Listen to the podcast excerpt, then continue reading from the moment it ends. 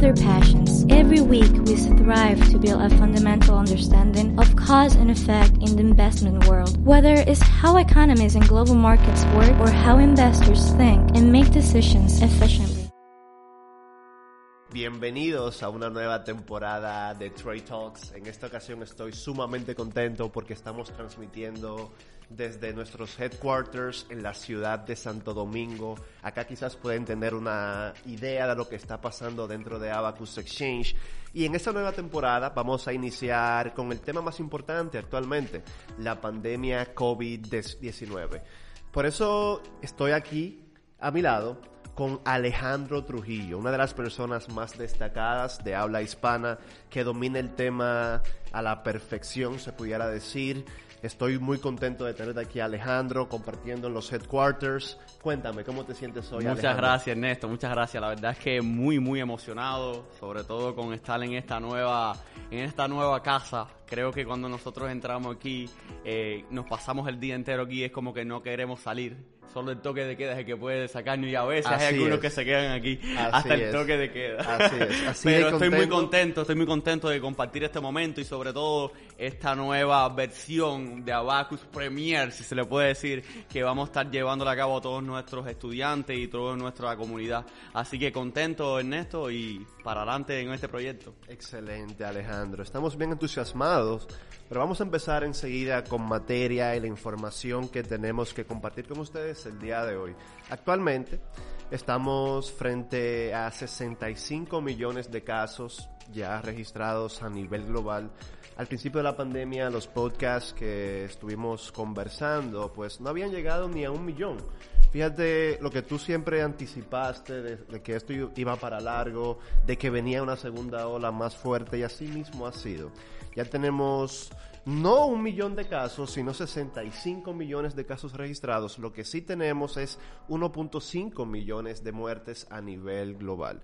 Dentro de las economías o países más afectados actualmente está Estados Unidos con 14.9 millones de casos actualmente. Luego tenemos a la India con 9.5 millones de casos registrados y luego a Brasil en el top 3 con 6.5 millones de casos registrados. Pero cuéntame tú, Alejandro, ¿cómo nos encontramos actualmente a nivel global en torno a vacunas, en torno a desarrollo de tratamientos contra el COVID-19? Ok, eh, como muchos sabemos ya que estamos al tanto y estamos dentro de la comunidad, que hemos estado al tanto, al tanto y hemos estado actualizando día a día o cada cierto tiempo sobre los casos que han ido surgiendo, así como tú comentabas Ernesto, de las hospitalizaciones, de las muertes y los casos en Estados Unidos, que ha sido ya, Estados Unidos tiene actualmente 14.2 millones de personas infectadas, infectadas con COVID,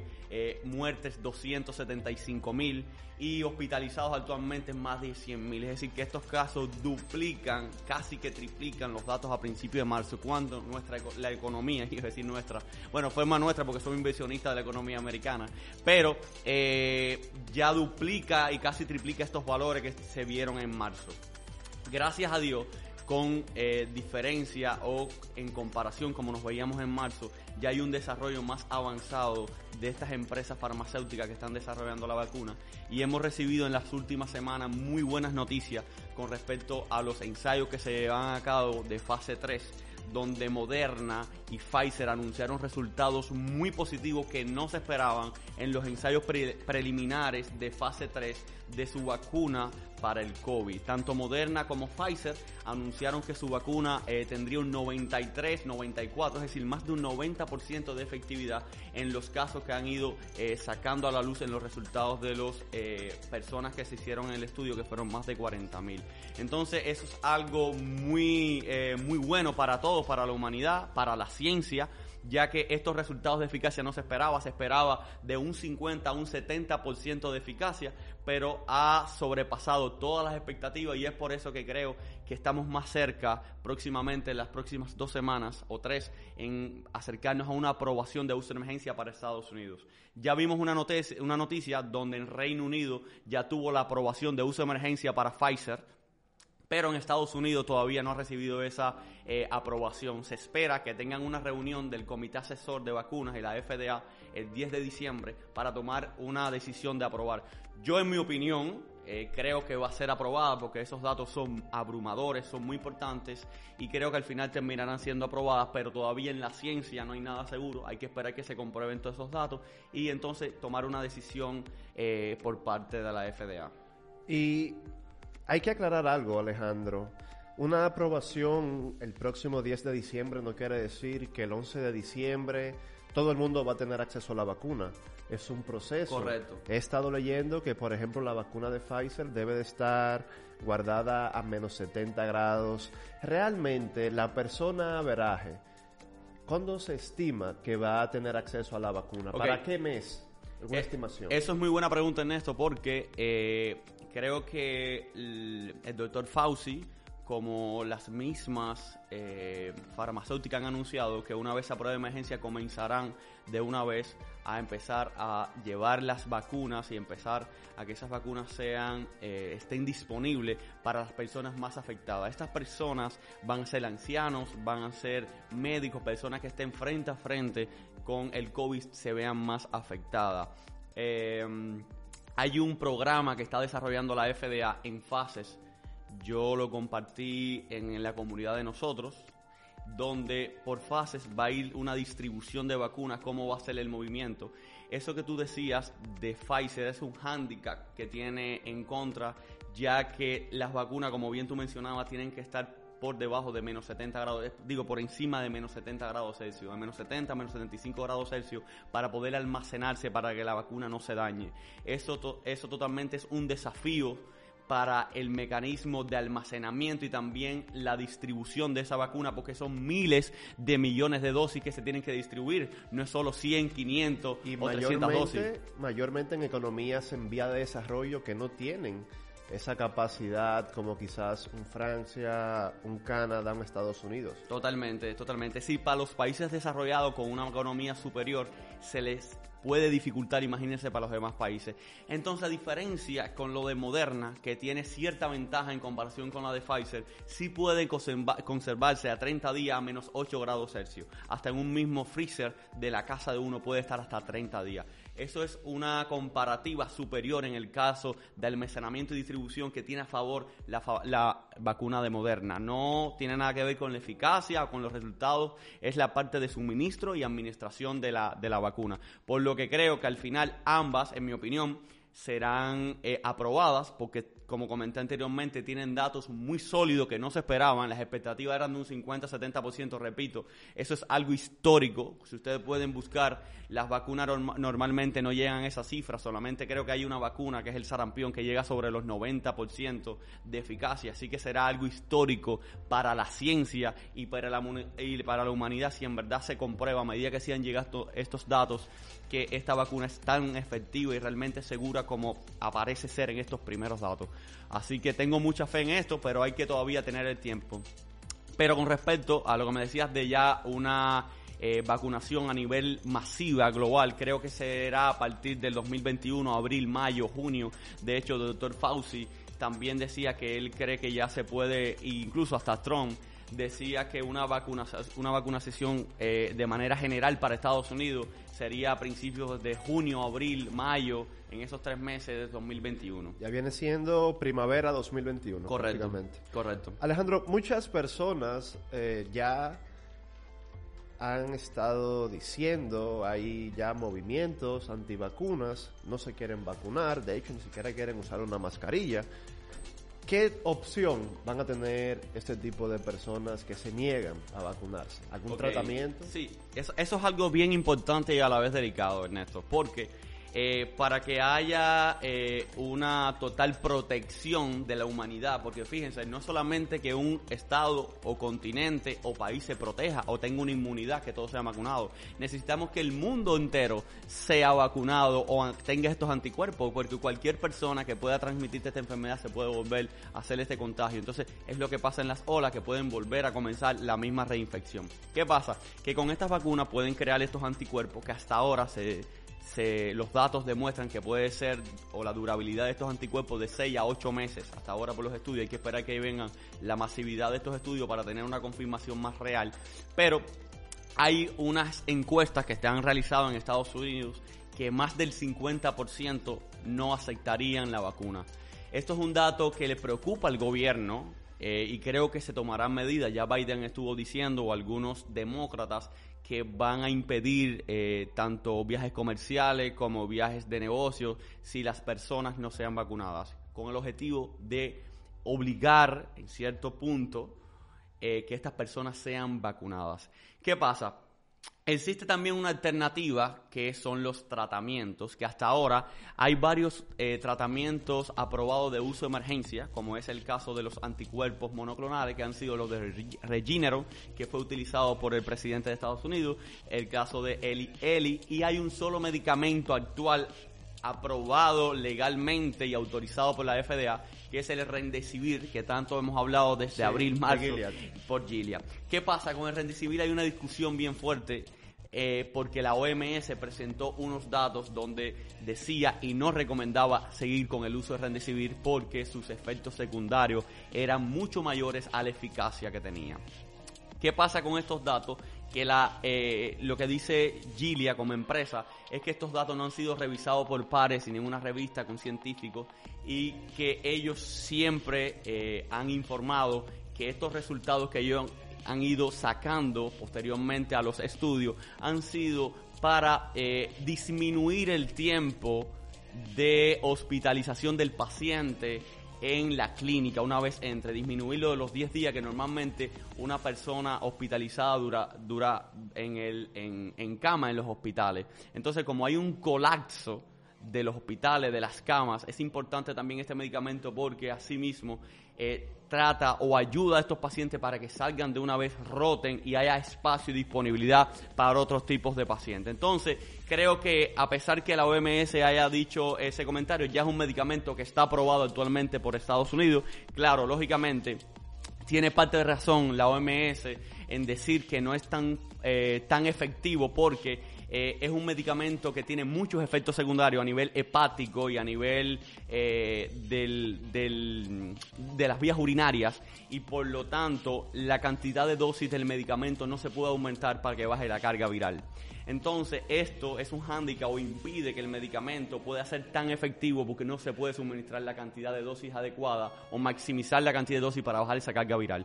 Por lo que tienen que darla a dosis bajas para que continúe con ese objetivo, pero a, ver un tema importante de seguridad del medicamento y esos efectos secundarios, hay que mantenerlo bien bajito esas dosis.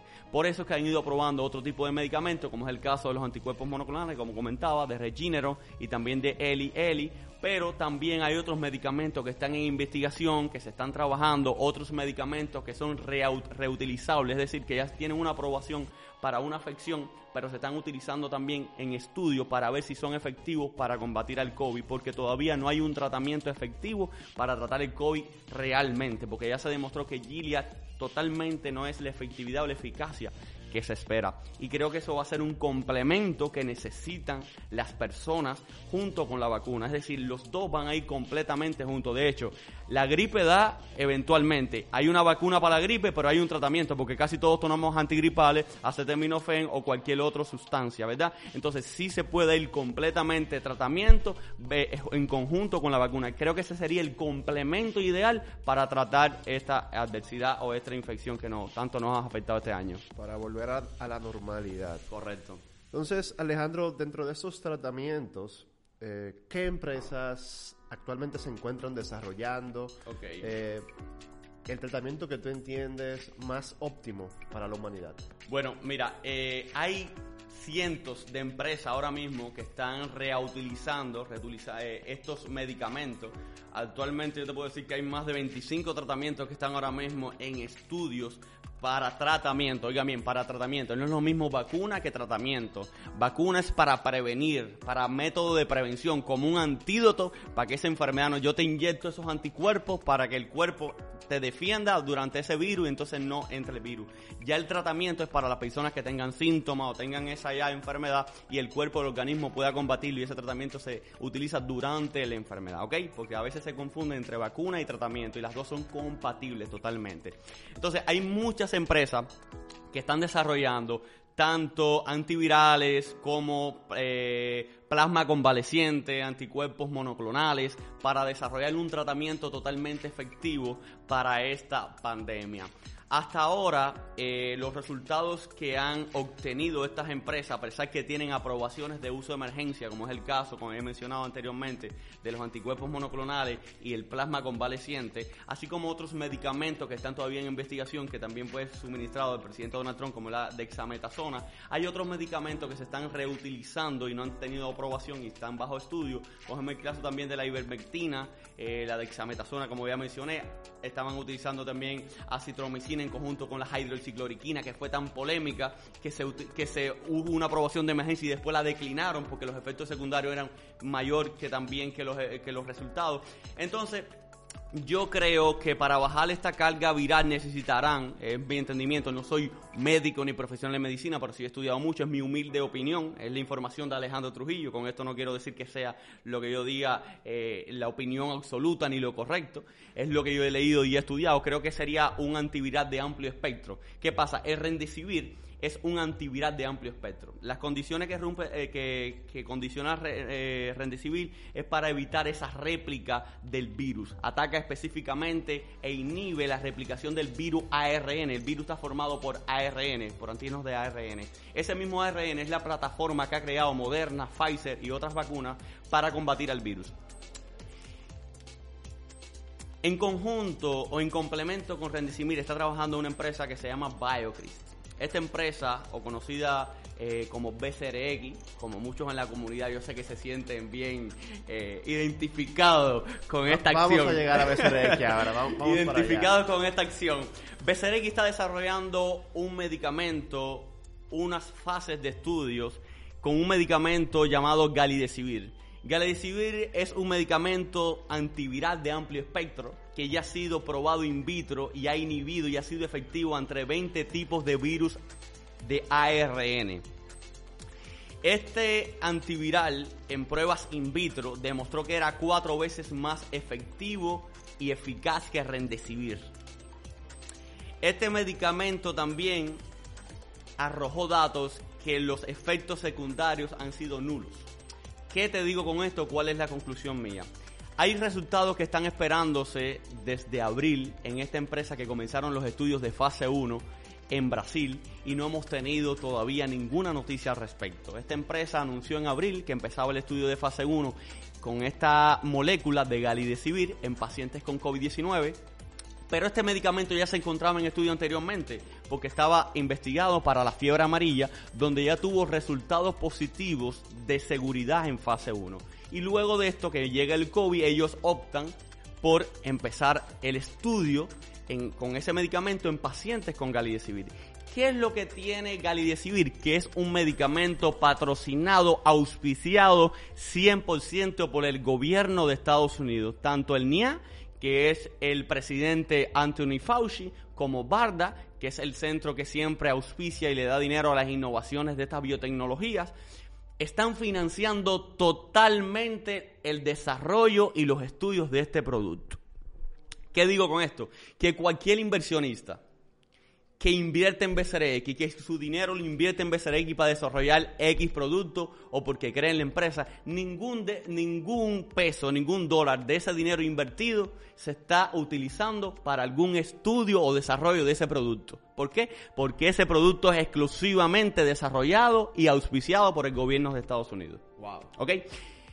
agregándote eso, ese medicamento tenía un contrato con Estados Unidos de apenas 30 o 40 millones de dólares para desarrollar esas fases que aún no había existido el COVID, pero sí ya había eh, analizado y había resultados positivos con respecto a 20 tipos de virus, como había comentado. Cuando llega el coronavirus, entonces empieza estos resultados y en septiembre obtienen un nuevo contrato para aumentar esta fase o este estudio de 47 millones por el gobierno. La ventaja que tiene Civil también, a pesar que tiene igual o mejor eficacia hasta que salgan los resultados y mejor seguridad, que eso sí es seguro, es que la vía de administración es totalmente superior a la de Civil, ya que la Civil es por vía intravenosa y la de eh, puede ser tanto vía intravenosa, intramuscular como oral. Entonces, el estudio de un medicamento de manera oral, poder llevárselo a la casa a cada paciente creo que va a ser una manera de distribución global y mucho más rápida y efectiva para cualquier eh, resultado positivo que andemos buscando. Yo creo que al final tiene que desarrollarse, ya sea de BioCris o otra empresa, un medicamento que sea totalmente efectivo y que pueda distribuirse y suministrarse fácilmente para cualquier paciente o persona que tenga un síntoma o se sienta que pueda tener esta afección, porque hay muchos que tenemos o, hemos sentido quizás gripe y pensamos que es eh, COVID-19 porque se parecen mucho los síntomas, que tú puedas tomarte este tratamiento como si fuera un antiviral o un antigripal y te pueda bajar la cantidad de carga viral y así impida que tú eh, entres a hospitalización. Agregando eso, para los pacientes que están en hospitalización, este mismo medicamento se puede administrar por vía intravenosa. Entonces, Galedicivir tiene dos jugadas de ser efectivo y ser aprobado es que se puede administrar por vía intravenosa y también por vía oral. Las personas que también se pueden hacer, porque ya aprobaron para uso de emergencia, un test que tú mismo te lo puedes hacer nasal. Si tal vez tú te haces un test nasal y te sale positivo, tú con pedir el medicamento, suponiendo que sea Galedicivir, estoy adelantándome al futuro, solamente que te lleven el medicamento a la casa y tú te lo bebas y e impida que tú vayas al hospital, ya estamos ganando, porque así el hospital ya por ahí las cámaras van a colapsar, que es lo que puede pasar y es el temor de la salud. Claro. ¿Entiendes? Alejandro, me doy cuenta con tu explicación de que estás bien entusiasmado por esta farmacéutica. Yo también estuve viendo fundamentalmente BioChrist y tiene, a pesar de ser una farmacéutica en desarrollo, en crecimiento, mantiene una salud óptima, donde tiene más de 14% de su valor actual en cash. Eso puede haber variado hoy porque está 20% arriba, la empresa está subiendo mucho. Una aprobación que recibió la noche de ayer por la FDA y también tiene deudas bastante decentes, totalmente regulares para ese tipo de industria. Pero BioCris no solamente tiene productos para combatir el COVID, sino que tiene, según tengo entendido, cinco tratamientos en general. ¿Tú crees que el tratamiento del COVID es el mayor catalizador de la empresa o dentro de los otros estudios que se mantiene realizando hay otro extra que tenga aún más potencial? Ok, Sí, eh, empezando de, desde atrás para adelante, Ernesto. Sí, estoy totalmente emocionado y estoy eh, bien entusiasmado con esta empresa porque yo que llevo eh, analizando e invirtiendo en tantas farmacéuticas, nunca me había topado con una empresa biotecnológica de pequeña capitalización con tanto potencial en el futuro. ¿Por qué digo esto? Porque lo más difícil para las pequeñas biotecnologías es tratar de hacerse rentable. ¿Por qué digo esto? Porque las pequeñas biotecnologías invierten mucho dinero y el capital de nosotros los inversionistas en desarrollar estudios en nuevas moléculas y esto les, les, eh, eh, les lleva a quemar mucho efectivo y endeudarse mucho. Dicho esto, esta empresa ya tiene un medicamento aprobado, que es el Tamiflu, este Tamiflu es para la influenza. Tuvo dos aprobaciones, tanto en adultos como también pediátricos. Es decir, que estamos en una temporada también de, de influenza, que es como si fuera la gripe, un tipo de gripe también que afecta mucho a los Estados Unidos. Y de hecho, el gobierno americano vuelve a ser el principal también eh, eh, em, cliente para esta empresa. El proveedor principal de Tamiflu para BCRX vuelve a ser el gobierno. De hecho, este en septiembre recibieron un nuevo contrato casi valorado en 20 millones de dólares de dosis de también de Tamiflu. Dicho esto, la empresa tiene una tubería o un pipeline de medicamentos en desarrollo y en fase muy importante. Como tú comentabas ayer eh, en la noche, poco después del cierre del mercado After Hour, bien tarde, ya cuando pensábamos que no iba a llegar la aprobación el día de ayer, que podía salir alguna noticia hoy por la mañana.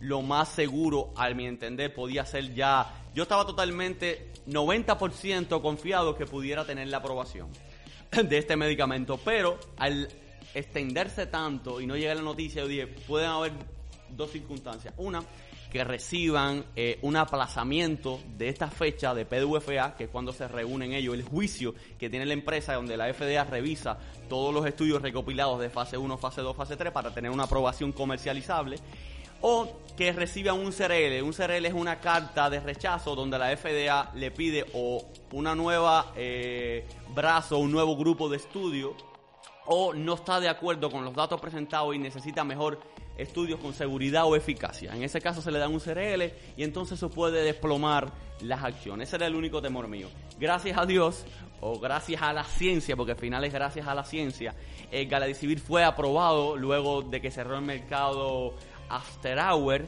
tuvo una aprobación cerrando el mercado, donde todos en la comunidad estuvimos muy pendientes y todos contentos. contentos. con esta aprobación. Esta es una empresa que llevamos dándole seguimiento, Ernesto, desde abril. En abril fue que encontramos esta empresa. Esta empresa cuando la encontramos es específicamente por este medicamento que era el que es trabajando para el COVID-19. Al final el Galadicivir está en una fase 1 que todavía no han dado eh, respuestas de ese examen en Brasil. Se ha pospuesto la fecha de los resultados. Primero era en julio, después agosto, después septiembre y ahora dijeron que era en diciembre todo se ha mantenido muy en secreto, muy oculto con respecto a, esa, eh, a ese producto, a ese desarrollo de Gali de Civil, pero lo que me resulta a mí más extraño es que a pesar que se ha mantenido en silencio con un estudio de solamente 44 pacientes que ya tienen demasiado tiempo para haber mencionado o dar algún resultado, tanto positivo o negativo, yo no digo que sea positivo, puede ser negativo también, el gobierno venga y le dé en septiembre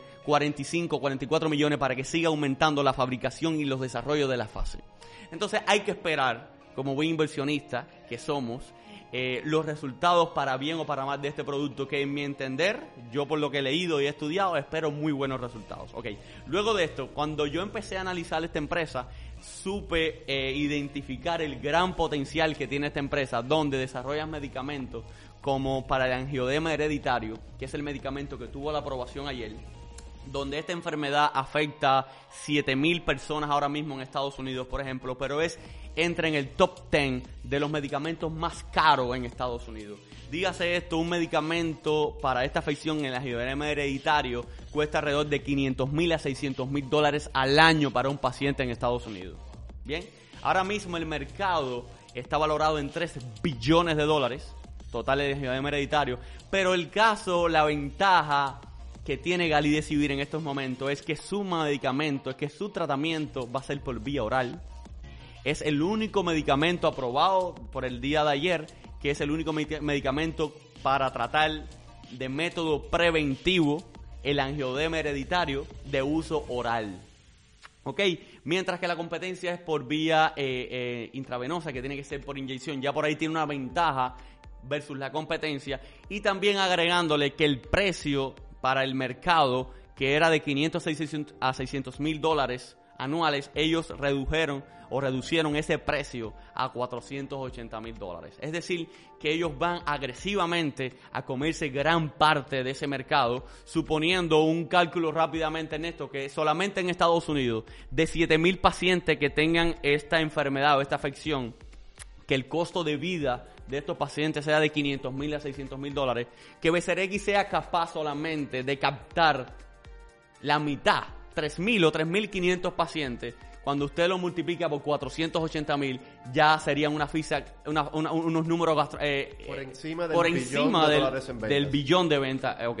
Sin contar que el market cap de BCRX ronda por ese mismo totalmente potencial de ventas. Ahora mismo el market cap de BCRX anda por esa ronda, pues de 900 a un billón de dólares. Y solamente ese producto, que es Oladello, que es el nombre comercial que va a tener, puede generarle un billón en ventas anuales, sin contar la aprobación que está pendiente de Japón, que en Japón también hay 2.000 pacientes promedio que sufren esta enfermedad, donde en Japón tienen un distribuidor y un socio exclusivo que se llama Toril, que aprobando este medicamento en Japón automáticamente tienen una, eh, regalía la empresa de 20 millones de dólares automáticamente, sin contar las ventas futuras.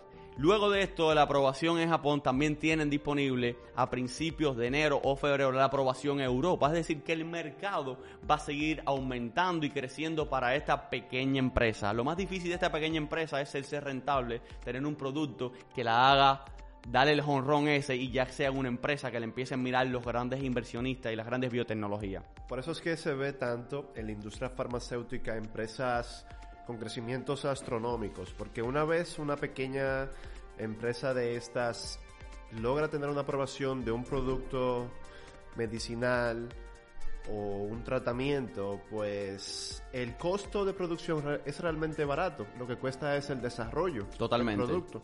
Y luego tiene unos profit margins bastante interesantes. Y por eso es que vemos esos retornos de mil por ciento, diez mil por ciento en este tipo de farmacéuticas hasta que llegan a ser bien grandes y establecidas. Totalmente. Alejandro, ya para culminar, vamos a una pregunta bien curiosa. Em, una vez la FDA prueba un producto, acá en Dominicana, donde mayormente están nuestros oyentes, la salud pública, que es la institución que regula todo lo que es el tema de salud, eh, ¿Sigue los pasos enseguida o también tiene su propio proceso? ¿O cómo funciona realmente en Dominicana? Cada, cada eh, sector regulador de la salud de cada país tiene sus reglas y sus requisitos. Pero entiendo que una vez eh, reciban la vacuna, que se ha anunciado varias veces que iban a recibir, o había un contrato con la vacuna de AstraZeneca, era lo que había comentado con respecto aquí. Salud Pública va a seguir los requisitos dictados, me imagino, por la FDA, a pesar que tengan sus propias reglas y serán eh, vacunados principalmente las personas más afectadas, las personas que están expuestas al, a esta enfermedad y creo que tendrán un patrón muy parecido a la FDA de Estados Unidos por ese mismo reglamento. Pero como digo, cada país tiene su propia reglamentación. De hecho, eh, esta aprobación que tuvo de uso de emergencia el Reino Unido en esta semana fue muy criticado por varios científicos y por el mismo doctor Fauci porque él entendió que fue una aprobación demasiado precipitada sin haber analizado detalladamente esos resultados para tener una aprobación de emergencia. La aprobación de emergencia en Estados Unidos se espera que sea a partir del 10 de diciembre. El 10 de diciembre se van a juntar, se van a reunir el comité asesor con la FDA y van a decidir si ya a partir del, 11 de diciembre ya esta vacuna va a empezar a ser distribuida. Que yo entiendo que va a suceder por los buenos eh, dosis, por las buenas dosis y eficacia que han mostrado con los resultados que han traído al, a, la información, a las noticias, pero entiendo que Dominicana, nosotros como país, vamos a ir eh, siguiendo esa misma, esa misma regla. Vamos a ver al final qué, qué vacuna es la que termina siendo envidada hacia acá. Yo lo que había escuchado era que la de AstraZeneca es que tenían un contrato. AstraZeneca había presentado unos datos que hubo cierta confusión donde en una parte de los datos dieron un 90% y en otra parte un 75%, donde estos datos AstraZeneca dijo que la eficacia de ellos era realmente un 90% e iba a ser un nuevo eh, resumen del estudio para entregarse a la FDA para demostrar que su vacuna sí es un 90%. Así que el 90% que espera también AstraZeneca está por probar en los próximos días, al igual que lo que ya sí está aprobado y presentó Moderna y Pfizer. Ernesto, para agregarte algo antes de salir y agregarte de tema, lo otro que tiene BCRX, volviendo a BCRX, te dije que me emociona mucho BCRX, es que aparte de eso tienen un medicamento conocido como factor D. Este medicamento realmente es el medicamento multimillonario de esta empresa. No es ni el Galidecivir ni es el Oldaello que fue recién. ¿Por qué digo esto? Porque este es un medicamento que puede ser utilizable para 20 tipos de enfermedades raras. ¿Qué pasa con las enfermedades raras? Que son enfermedades poco comunes, que no hay muchas personas que las sufren y al ser con esas consecuencias son extremadamente costosas. De hecho, hay una empresa muy buena conocida como Alexion, las, eh, las, siglas son ALXN, que compró, correctamente, que compró una farmacéutica que estaba desarrollando solamente un medicamento para tratar eh, una enfermedad rara el PHN, y estos resultados arrojaron eh, una eficacia, creo que fue de un 80%, y esta empresa fue adquirida por Alexion por un billón de dólares. Dicho esto, los resultados que publicó en septiembre BCRX fueron superiores a los resultados publicados por esta empresa que compró eh, Alexion, que se llamaba la empresa Achillium, si más no recuerdo, que tenía el mismo medicamento que está trabajando BCRX. Lo que pasa es que este medicamento de factor D no solo para esa afección. Hay 20 tipos de afecciones y enfermedades raras que este medicamento puede ser utilizado. Es decir, es un medicamento, una molécula que puede ser utilizado en 20 tipos de afecciones y tiene un market cap de 10 a 20 billones. Claro, esto es un medicamento que cuesta un poco más de dinero a la empresa llevar estos estudios, pero es el medicamento que yo creo que de 3 a 5 años puede ser esta empresa multimillonaria si no es adquirida principalmente por una de las grandes empresas farmacéuticas, pero tengo mucha fe en ella, eh, soy bien largo en esta empresa y soy capaz de decir que en los próximos 3 a 5 años esta empresa puede alcanzar un valor de 100 dólares. Actualmente se encuentra con, con hoy, está sobre los 5 o los 6 dólares. Es el price target ahora mismo de ella. Pero con esa tubería, por esa proyección y esas ganancias que se proyectan o lo que se prevé en el momento, así como la adquisición de una empresa grande, tanto Biogen, AstraZeneca, Pfizer, pueden comprar cualquiera de estas empresas porque en vez de invertir en, este, en un desarrollo de medicamentos que va a durarle 10, 5 o 15 años para vender, ya compran una empresa que ya ha demostrado estos resultados y que le vaya a generar ventas automáticamente. Así que tengo muchas expectativas de BCRX. Soy totalmente un holdeador, totalmente tipo Warren Buffett de esta empresa. Es mi niña y en esto, eh, emocionado por también no solo la parte económica de uno está invirtiendo, sino también que me siento sinceramente orgulloso de invertir mi dinero en una empresa que en verdad está desarrollando, descubriendo tratamientos que personas como tú y yo algún día podemos vernos, así como hay miles de personas con este tipo de afecciones. Así es, gracias Alejandro, se te caracteriza a ti personalmente por pensar, pensar en los demás. Y es algo que tú lo has hecho con los más de 500 miembros dentro de Abacus Exchange, compartiendo todo tu conocimiento farmacéutico. Entiendo que más de 150 miembros actualmente eh, tienen eh, acciones o inversiones en BCRX, inversionista de todo tipo de nivel con distintos montos invertidos. Y hoy fue un gran día para BCRX, el primer día de trading luego de la aprobación. La empresa se encuentra más de 20% arriba hoy solamente, pero los últimos 30 días, Alejandro, entiendo que está por encima de 50% de apreciación. Y todo eso es totalmente gracias a ti. Así es que te felicito por todo lo que sabes, por pensar de esa manera, de siempre compartir el conocimiento.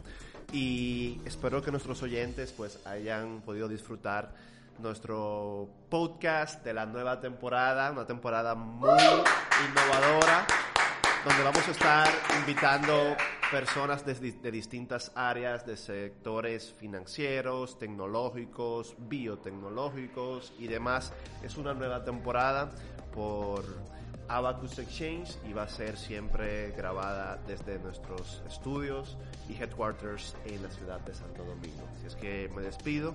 Gracias a los que han hecho este podcast posible. Mi nombre es Ernesto Yunes y nos vemos en la próxima. Dale.